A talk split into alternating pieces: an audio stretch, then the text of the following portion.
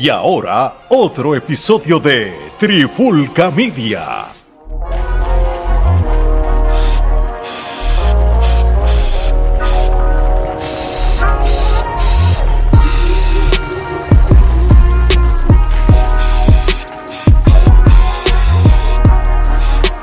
Acaba de comenzar la pandemia urbana, el único podcast del género urbano donde no nos dejamos llevar por temas calientes para simplemente ganar views o lo que los fanáticos quieren. No, aquí nosotros hablamos lo que nosotros queramos hablar, el tema que nos sintamos cómodos y escogemos lo que usted va a consumir. Porque aquí no se trata de ganar views, sino se trata de ganar fanáticos. Gerardo, ¿cómo estamos? Definitivo, aquí siempre produciendo contenido, ¿no? Este, mientras otros duermen y tienen este personal de 500 empleados, pues nosotros aquí humildemente tres personas, pues seguimos produciendo contenido y este escuchándonos en países y part-time para colmo, ni siquiera al 100%. O sea, imagínate si realmente le estuviéramos metiendo con todo el torque, como diría ese gran poeta urbano.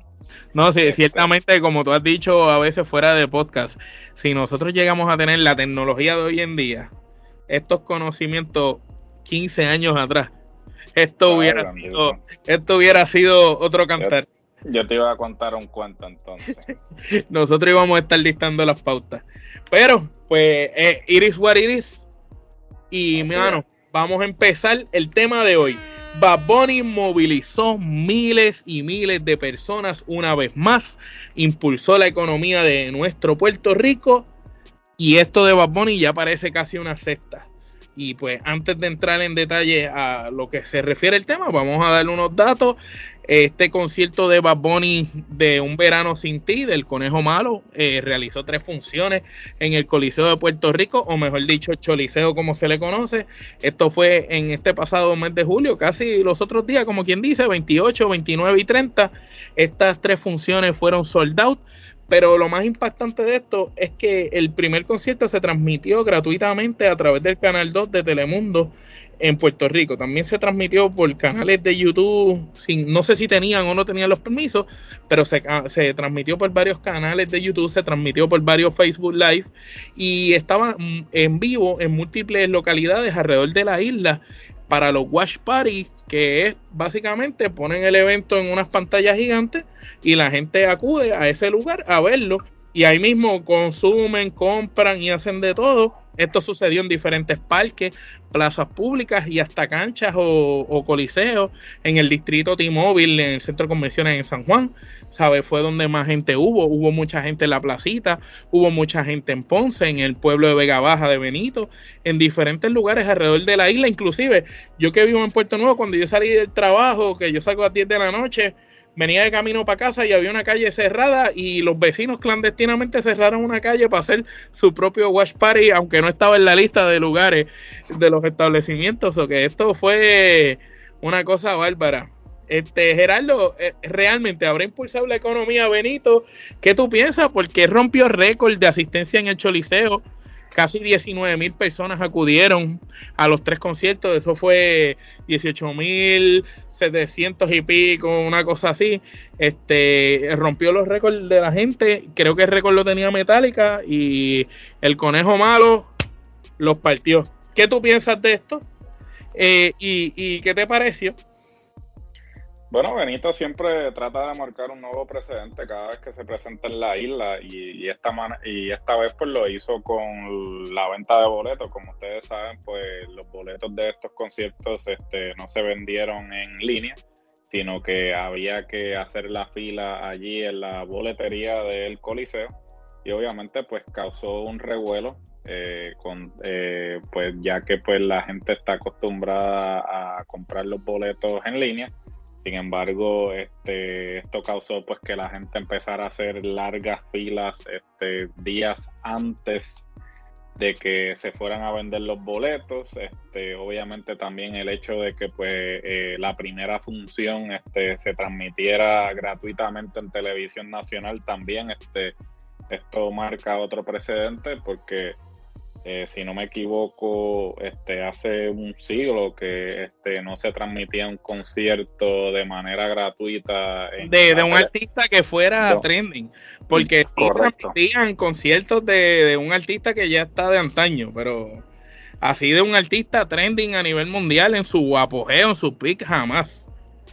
No, definitivo. Este, hasta cierto punto también el hecho de que se transmitiera el concierto, pues le dio la oportunidad a diferentes establecimientos y como tú mencionaste, a personas en sus vecindarios a hacer este, fiestas para eh, juntarse. Eh, fiestas y para ganar y para ganar, porque aquí por casa cerraron y había gente vendiendo comida, empanadillas, papi, eso. No, definitivo, y hasta cierto punto, pues, eh, impulsó la economía y eh, eh, impulsó la economía subterránea, bueno, no subterránea, clandestina, clandestina, digamos. Entonces, pues, cuando impulsa la economía, pues moviliza la transportación, porque esto implica Uber, taxista, el tren tiene que operar por más tiempo, los vendedores ambulantes, los comercios que están cerca al coliseo, hospedería, estacionamiento. Bueno, en fin. Había este gente que, que, era de allá de la isla. Eh, y por ejemplo, si tú no eres de Ponce y eres de Mayagüez, pero viajaste hasta Ponce para poderlo ver, esa noche te quedaste en Ponce, pues tuviste que alquilar donde quedarte.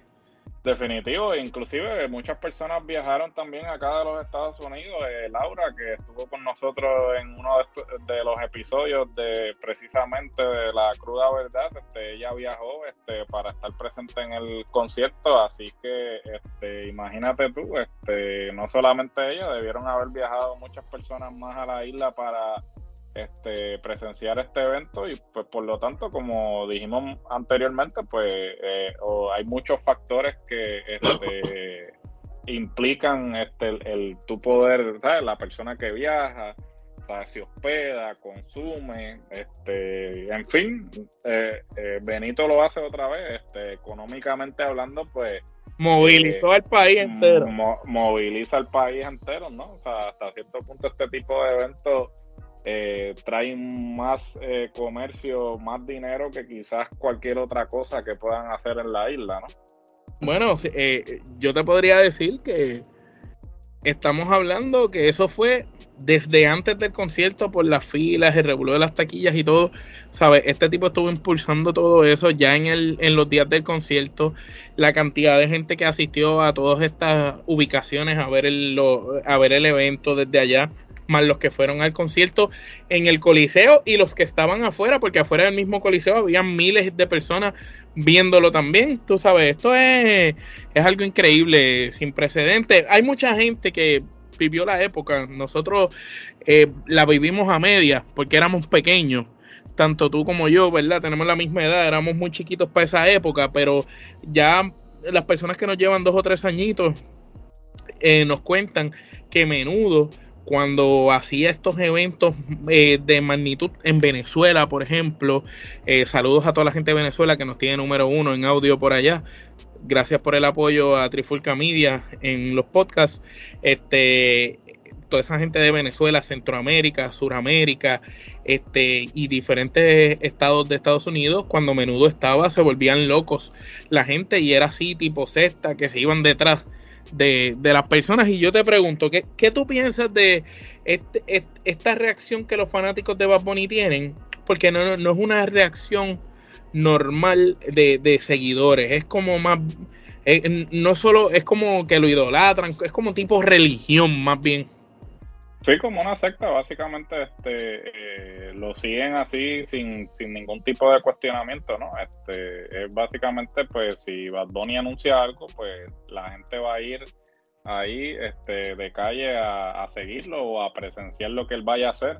Entonces, hasta cierto punto, pues mira, este, al que Dios se lo dio, San Pedro se lo bendiga. Este, como siempre hemos dicho aquí, pues, eh, Bad Bunny, pues, este, todo el éxito que está teniendo, pues este, ha sido producto del esfuerzo ¿no? que él ha, invertido ¿no? en su carrera y su equipo de trabajo y todo eso.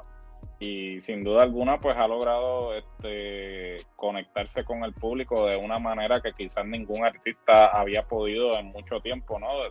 Desde los tiempos quizás este, de antes de los 2000, ¿no? Yo creo que no. No digamos menudo, este, la manera en que Bad Bunny, porque Bad Bunny salió del, del urbano y se volvió un artista global y digamos, digamos que, qué sé yo, en menudo lograba esas reacciones, la lograban los Beatles, lo lograba el Elvis Presley, Michael, Jackson. Eh, hasta cierto punto yo pienso que la última persona que logró algo parecido fue la misma Lady Gaga. Este, pero ya luego no se ha visto nada de esta índole. Y realmente Benito eh, está certificado como el artista número uno del mundo en estos momentos. No, claro. a quien le guste, porque hay gente también que dice, no, que si el talento, porque cuando vienen todas estas comparaciones, y los otros días tú pusiste en las redes, y es cool, porque yo estoy totalmente de acuerdo contigo, jamás Benito tiene más talento que Michael Jackson, jamás en la vida, pero sí se puede comparar el hecho de la posición de fama que han llegado, que ha sido a un punto que todo el mundo los ve como, como unos ídolos. Pero en cuestión de talento, el talento es muy distinto Michael Jackson pues, no solo tenía talento para cantar, tenía talento para bailar y a grandes escalas, tú sabes. No, pero tú sabes lo que pasa, que este, inclusive en ese aspecto yo todavía no puedo poner a Benito en el mismo nivel de Michael Jackson porque Benito ha tenido el poder de las redes sociales. Que no tuvieran los temas. Y, y es bueno porque no, tuvo Michael Jackson. ¿sabes? no, no solo Michael Jackson, porque la comparación viene también en el género urbano. Nosotros tenido muchos fenómenos en el género urbano. El primer fenómeno, los primeros fenómenos que tuvimos fue a Rubén DJ y a Vico que fueron los que lograron establecer un género cuando no lo había y un mercadeo. Y Vico fue el primero que hizo fusiones musicales con todos los géneros que existían para ese momento, antes que, todos los temas que vinieron después. Después eh, tuvimos a Daddy Yankee que empezó a dar sus primeros pasos, en Ceja, Baby Rati Gringo, muchos artistas, pero venimos a tener otro fenómeno grande con Teo Calderón. Después de Teo Calderón, ahí mismo está Don Omar, después de Teo Calderón está Wisin y Yandel, y ahí mismo explota Yankee también. Entonces, podríamos decir Ivy Queen en cierto modo también es una fémina que destacó entre tantos hombres. Esos son los fenómenos del género. No se veía un fenómeno desde estos nombres que estamos diciendo hasta ahora, hasta Benito, porque Arcángel sí logró, quizá ahora mismo, hoy en día ante mis ojos, pues yo podría decir que Arcángel es un fenómeno por todo lo que ha logrado y su trayectoria, pero no explotó tan rápido como todos estos que mencionamos que, lograron explotar en un momento dado y fueron grandes. Y la pregunta siempre se ha hecho, y yo te lo pregunto a ti, si Don Omar, Teo Calderón, Wisin Yandel, toda esta gente hubieran tenido las redes sociales y las plataformas que existen hoy en día, hubieran podido quizás lograr cosas como esto que logró Benito en Puerto Rico hubieran podido escalar a un nivel de fama parecido al que Benito tiene. Sí, no, ¿por qué? ¿Y tu opinión? No, definitivamente, este, yo creo que tal vez Daddy Yankee este, hubiese explotado aún más de lo que explotó eh, de haber tenido este, las redes sociales este, cuando comenzó, quizás cuando este, tiró el disco de Barrio Fino, que fue quizás lo que lo lanzó a él al estrellato. Al estrellato, ¿no? Este, tenemos una persona como Vicosí también, que Vicosí pues obviamente viene de lo que es el underground, ¿no? O sea, él empezó grabando los Antes del underground, desde, desde que no existía. desde que no existía y ciertamente pues eh, es otro que se pudo haber beneficiado ciertamente de tener este, las redes sociales a su disposición este, realmente podemos pensar que todos los que de alguna manera u otra marcaron este, una etapa del género urbano este, hubiesen este, sido más eh, influyentes de haber tenido las redes sociales a su haber. O sea, un Don Omar, un Tego Calderón, un Wisin y Yandel, el mismo. Yo, yo lo que pienso es que si ellos llegaron a donde llegaron y no había nada de eso, y llegaron a conocerse en el mundo, porque todos llegaron a ser artistas mundiales, los que mencionamos por lo menos, y tú estás mencionando, Vico C, Wisin Yandel, Ivy Queen, Don Omar, Estolitito, Daddy Yankee, Teo Calderón. Esta gente hubieran, para mí, si lograron hacer todo lo que hicieron en aquella época sin tener los medios, yo pienso que hubiera sido otro cantar si hubieran tenido los medios. Ah, no, sin duda alguna, sin duda alguna, yo pienso que ellos de haber tenido las herramientas a su haber hubiesen este, logrado mucho más de lo que lograron. yo pienso que este, ellos hubiesen tenido la oportunidad, ¿no? Y en resumidas cuentas, Menudo, Michael Jackson, ¿son comparaciones adecuadas para Bad Mira, este, yo no sé realmente. Yo te digo que Menudo bailaban y cantaban y escribían algunos de ellos. No, definitivamente, este, tú sabes lo que pasa, es que yo puedo llegar hasta cierto punto a pensar que podrían estar al mismo nivel en lo que es este atención mediática, ¿no? Este eh, fanáticos. fanáticos, pero jamás vas a poder comparar a, un Michael Jackson este con un Benito, o sea, no, estamos este comparando chinas con botellas, no hay forma, no hay forma, o sea, este y sí, hay personas que dicen, ah, sí, no, pero, ¿sabes? El tú alcanzar o hacer lo que hizo Michael Jackson en los tiempos que él lo hizo, o es muy diferente hacerlo ahora. Ahora tú tienes unas herramientas que no estaban disponibles en ese momento. No solamente las herramientas que habían disponibles, sino que el que llegaba en ese momento era porque realmente era talentoso. Y que quede claro, yo no le estoy restando mérito a Benito en términos de si tiene talento o no. Yo entiendo que Benito sí es talentoso. Lo que pasa es que Benito obviamente está produciendo lo que vende, lo que, lo que apela a la masa. Pero si Benito realmente quisiera, este, bueno, podemos ver el, disco que le escribió a Tommy Torres, ¿sabes?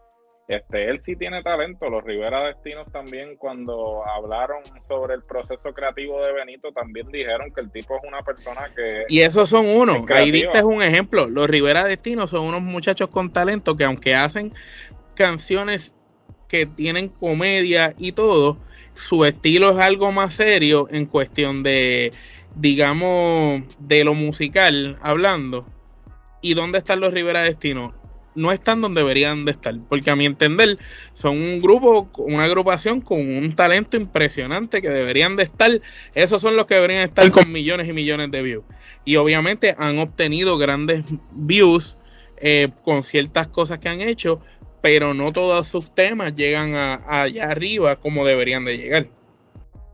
No, definitivamente, y hasta cierto punto, pues entonces eso pues este, te hace pensar que Benito si quisiera, si pusiera el empeño, podría estar haciendo algo más de lo que está haciendo en estos momentos.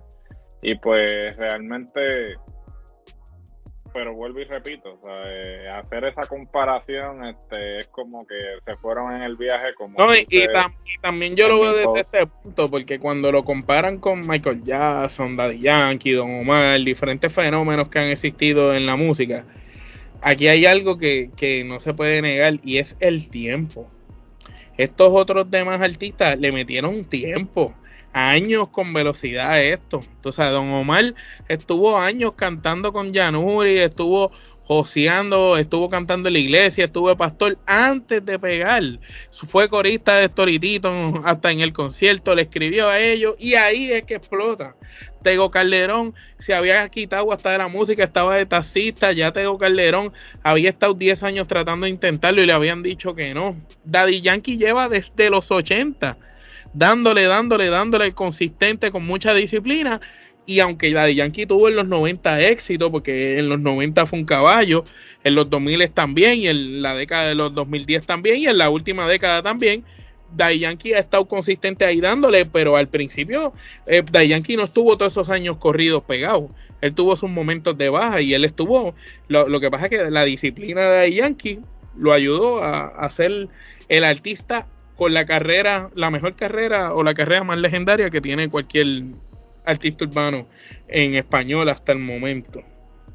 Pero es interesante, yo lo que pienso que de aquí habrá que ver, evaluar a Benito en los próximos años y ver si de aquí a 20 años Benito todavía se mantiene vigente y ver cómo los fanáticos de Benito se comportan de aquí a los próximos 20 años para poderlo entonces comparar con, con, gente como Michael Jackson, que los fanáticos lo siguieron por más de 30 años, gente como Don Omar, Daddy Yankee, que pasan los años y los fanáticos siguen asistiendo a sus conciertos, y ver cómo se van a comportar con eso, porque tú me hablas un ejemplo fenómenos grandes en la música latina, Luis Miguel. Luis Miguel es un hombre que todavía hace sus eventos y los llena y los vende, y estos artistas así fenómenos pasan los años y siguen siendo fenómenos. Quizás no a la magnitud que fueron cuando eran más jóvenes, pero continúan siendo fenómenos por el resto de sus vidas. No, definitivo, y hasta cierto punto, pues, este, esa es la clave. Yo creo que tú diste en el clavo. O sea, no es ser exitoso en el momento, es como tú perduras. Y yo creo que lo que te hace un icono, ¿no? Lo que te hace este es eso, es trascender la no Son, no son cinco años de trayectoria. No son cinco años de trayectoria. Es si realmente en 20 años vamos a estar hablando de Benito. Si su música realmente va a trascender tiempo y hasta cierto punto, ahí es que entonces entramos en el contenido de la música. Porque, ¿sabes? Eh, Esa época del 2000 de Don Omar, Wisin Yandel, Tego, Day Yankee, Estolitito, sigue siendo la época de, la música que lo que le dicen la época de oro de reggaetón. Claro, y hasta ya van 20 años, ya van 20 años de Ya van 20 años, entonces hasta cierto punto pues tú tienes que, que poner en perspectiva si realmente pues la música de Benito va a trascender o si simplemente va a ser una moda. Entonces ahí es que tú sabes si Benito puede ser mencionado entre los grandes o si es uno más. Eso es así. Y bueno, dejando este tema atrás y yendo al próximo tema, el momento old school de la semana, se lo vamos a dedicar a Julio Irving Ramos Filomeno. Y la gente dirá, ¿de quién rayo estamos hablando? Pues nada menos que el señor Julio Voltio el señor Julio Voltio, que hoy en día está retirado y está en los caminos del Señor, predicando junto a Héctor el Fader, este, o Héctor Delgado, mejor conocido hoy en día en los caminos del Señor. Pues recordamos que Julio Voltio empezó con Carelli Voltio como un dúo y, después siguió él eh, solista y tuvo una carrera con muchos éxitos interesantes. Eh, a mí en lo personal recuerdo esa famosa tiraera de él contra Pina el Lito y Polaco, este, contra todo el corillo de Pina, cuando se unió con Tego y le tiraron a ellos también. Recuerdo cuando cantaba estas canciones como Tú eres un maleante de Carlton, como con tonalidades de salsa, con Andy Montañez, Chulin Culin con Fly, con Residente, que fue un palo cuando Residente no era Residente solo, sino era con Calle 13, su otro hermano y la hermana. Este, y, fue interesante, como Mastique Semellao, esos son grandes éxitos de Julio Voltio. Gerardo, tú no eres muy fanático del género urbano, pero tú sabes que cuando nosotros éramos chamacos, no se puede negar que Voltio llegó a meterse en, en, todos lados. Había algún lugar que tú te metías y estaba Voltio. Y aunque tú no oyeras reggaetón, Voltio lo ibas a escuchar en algún lugar porque era de esos pocos cantantes que eran diferentes al montón. No, sí, definitivo. Este, Voltio a mí siempre me dio risa. Yo creo que este era jocoso. Este, siempre me dio risa este, las colaboraciones, colaboraciones que hizo con Enclave. Este, creo que, sí, que hizo dos de ellas. Este, la improvisación siempre me siempre salía con unas cosas que simplemente te reías, ¿no? Porque era, era jocoso y, bien pueblerino a la vez, ¿no? sí, él, era como una persona común y corriente. Sí, como una persona común y corriente, este, pues, Chulin Culin con Fly, que este, el, el video como tal también es un vacilón. Eh, un residente. sí, este, el de como mastique semellado también, ese es otro video que repetían mucho en el canal 12, en el canal 30, que este, eran los canales de video en ese momento. Sí, que tú veías la, la, tipa con un cuerpo espectacular cuando se viraba los dientes todos fastidiados. Sí, no, no, este, y eso, yo creo que era, eso era lo que lo distinguía a él, esa jocosidad que tenía en su en sus letras, en, sus videos musicales y todo eso, y pues y que él era como, como un personaje, como él era como un loco con todo el personaje, inclusive ¿Qué fue lo que.? Yo no me acuerdo. Él, hizo algo con MTV, creo que fue que el Crypt o algo. Sí, algo. Creo que hizo algo que, era un vacilón también, porque pues la gente estaba acostumbrada a ver estas mansiones, una cosa así. Lo de él, humilde. Y lo de él era ahí. Eh, que, que, fue un tipo que, que, trató de hacer algo diferente a lo que estaba haciendo todo el mundo, ¿no? Y, y, y pues hasta cierto punto pues, pues se la doy porque pudiendo hacer pudiendo hacer lo mismo que hace todo el mundo pues trató de hacer algo diferente de, de, hecho y dejó un legado en el género que a pesar de que se retiró en un momento donde estaba pegado con como Mastique Semellado y ese tipo de canciones y se dedicó a los caminos del Señor, dejó un vacío porque hay gente que siempre recuerda a Voltio porque Voltio era un artista que era muy bueno en las guerras liricales, pues también era un artista como tú dices comercial, pero en el tono jocoso que era que apelaba a la familia completa, no no era solamente para un grupo de personas, era era este tipo que que tú decías, este tipo tiene más talento que muchos otros de los que están haciendo lo mismo que él. Este, así que nada, Voltio, sigue los caminos del Señor y que te vaya muy bien. Y con esto pasamos a la sección más esperada por todos ustedes, la sección favorita de todos, lo que está caliente en la brea. ¿Con quién más? Con el hombre que más sabe del género urbano y si no lo sabe, busca cómo comprenderlo. Geraldo, háblanos. Gracias, gracias, gracias por esa presentación. Este, definitivamente, eh, yo en toda la semana, este, Omar les puede decir, este, me encuentro en las redes, este, buscando las noticias más calientes en el género urbano para deleitarlos. Las que, este, las que hay que mencionar, dilo. Las que hay que, las que hay que mencionar, ¿sabes? No dejo de buscar incansablemente por todos los rincones de, del, del, de las redes sociales, de todos lados, las páginas, para traerle esta sección. O sea, eso, sin más preámbulos, vamos a comenzar. Bueno, este, la cantante colombiana Carol G hizo un anuncio en sus redes sociales que paralizó el planeta. O sea, un anuncio que yo dije, wow, esto. el mundo entero.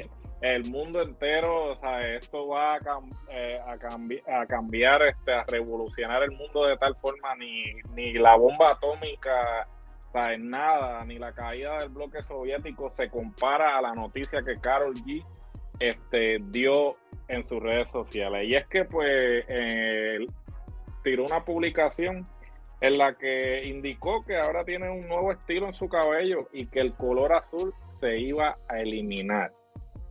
Wow, wow, ahora, ahora, es peli, ahora es pelirroja, ya no ahora, Ahora es pelirroja, este, ya, ya las muchachas no van a ir para los conciertos de Yailin la más viral con pelucas azules, ahora van con pelucas rojas. Ahora van con pelucas rojas porque pues Carol G definitivamente este, marca la pauta. Este, pero hasta cierto punto el que esta noticia, el que esta noticia haya sido trending mundialmente definitivamente me hace perder la poca fe que tengo en la humanidad. No es si, había, si, existía alguna, este, no es nada en contra de Carol G, al contrario, este, mucho éxito para ella, pero definitivamente cuando toda la atención mediática se centra en esto, eh, nos hace cuestionarnos realmente cuáles son las prioridades. Bueno, un, cambio de color en el cabello es más importante que lo que está pasando en el otro lado del mundo que se están matando. Es increíble te puedo decir, pero. Ay, señor. Este, bueno, eh, pasamos. ¿Por qué tengo que hablar, por qué tengo que hablar de este tipo, de verdad? Porque es que, ¿por qué tengo que mencionarle? Bueno, semana tras semana, el tipo hace algo para colarse. No, definitivamente, o sea, él tiene que hacer algo. Y es que el inservible de Anuel AA anunció mediante un comunicado de prensa que va a suspender su gira este, en los Estados Unidos, ya que necesitaba tiempo, estaba tiempo, y miren las comillas como las pongo, para reestructurar su vida personal y sus cosas familiares. Por favor, mi hermano, ¿sabes?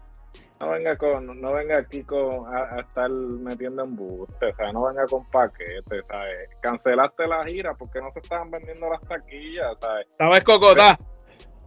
Tú realmente no eres lo suficientemente relevante como para hacer una gira en los Estados Unidos. Quizás en el este, en ciertos estados sí, pero a nivel nacional, tú no tienes ¿sabes? Eh, suficiente fanaticada como para tirarte esa misión. Y entonces, pues obviamente, como Benito lo hace, pues entonces tú lo quieres hacer. Pero es que Benito está a otro nivel en términos de eh, fenómeno mediático. Tú eres un tipo que. Tú eres un fenómeno de chisme. ser un fenómeno de chisme y de, hacer el ridículo. Por favor, recuerda a buen vivir. ¿sabes? Mantente. ¿sabes? La gente de tu equipo tiene que saber que, mira, tú llegas hasta cierto punto. ¿sabes? Entonces, tú me entiendes. ¿sabes? Quieren, quieren irse por encima de lo que, este, de las expectativas. Y mira, tienen que pasar a hacer el ridículo. El, el árbol tira frutos hacia abajo, no los tira para arriba. claro, definitivo. Y entonces, pues, ¿sabes? Pasan estas cosas. Mi mejor recomendación, ¿sabes? Mi hermano, haz un estudio de mercadeo, ¿sabes? Tú tanteas el terreno antes de tirarte pecho, porque te tiras de pecho y está llanito y te pasan estas cosas, Pero, ¿qué les puedo decir? Bueno, en otras informaciones, recientemente en uno de los episodios de Benny Benny, en el, en el Caserío Podcast, el rapero Almighty mencionó que estaba puesto para Residente y para una guerra lirical con él hizo hincapié que las rimas de René Pérez son básicas y sencillas. Así que, residente, ponte para lo tuyo, date dos cervezas y tírale ahí al Mayri que ciertamente vamos a estar esperando esa contestación con ansia y yo creo que ambos tienen lo necesario para hacer una buena tirada. No, yo, yo pienso que sería una gran guerra lirical porque sería no solo una guerra generacional, porque ambos vienen de generaciones distintas, ambos son dos excelentes raperos y liricistas, y sería interesante ver cómo el qué Almighty puede decir de Residente, porque sabemos que Residente obviamente va a decir mucho de Almighty, porque Almighty ha basado su carrera en polémicas y en situaciones, y va a dar mucho de qué hablar. Pero todo este bochinche viene porque Residente puso una publicación en su story que salía como escribiendo en la laptop y salían dos cruces como una iglesia que se asume que es para Almighty porque Almighty tiró esos comentarios recientemente. Sabemos que Residente está en una gira grandísima por Europa, por España, por allá, pero como quiera, Residente es de los que solo necesita dos, dos o tres horas, darse dos o tres cervezas esas negras de las mismas de él y coge y te aniquila. Así que hay que ver, Residente está invicto y Almighty, pues, no le ha ido tan mal en las tiraderas, así que sería interesante ver qué pueden hacer estos dos. Eso es así. Este, bueno, continuando con el paciente mental de Almighty, en ese mismo episodio del podcast de Benny Benny, este, eh, se atrevió a decir semejante despachatez. Sacrilegio. O sea, que Bicosí no era influencia de él, porque él no escuchaba música de él, a lo que Benny Benny le respondió que él es el papá de todos, tanto de él como del mismo Benny Benny, bueno, del fin, de todos los que están actualmente en el género, que él es el Super Saiyajin. Bueno, si Benny Benny, si Benny Benny dijo eso, es que está instruyendo. Definitivo, porque es que tú no puedes eh, hablar del género urbano si tú no hablas de Vico sí, ¿sabes? Si Vico sí no hubiese abierto la puerta, ¿sabes? No existiría género urbano en español. Ok, sí, dirán, ah, pero después de Vico sí pudo haber venido otro, ok, pero ¿quién fue el pionero? ¿Quién fue el que puso a todo el mundo y que actualmente, si se tira le, le da cátedra a todos los que están actualmente en el género, es Vico sí.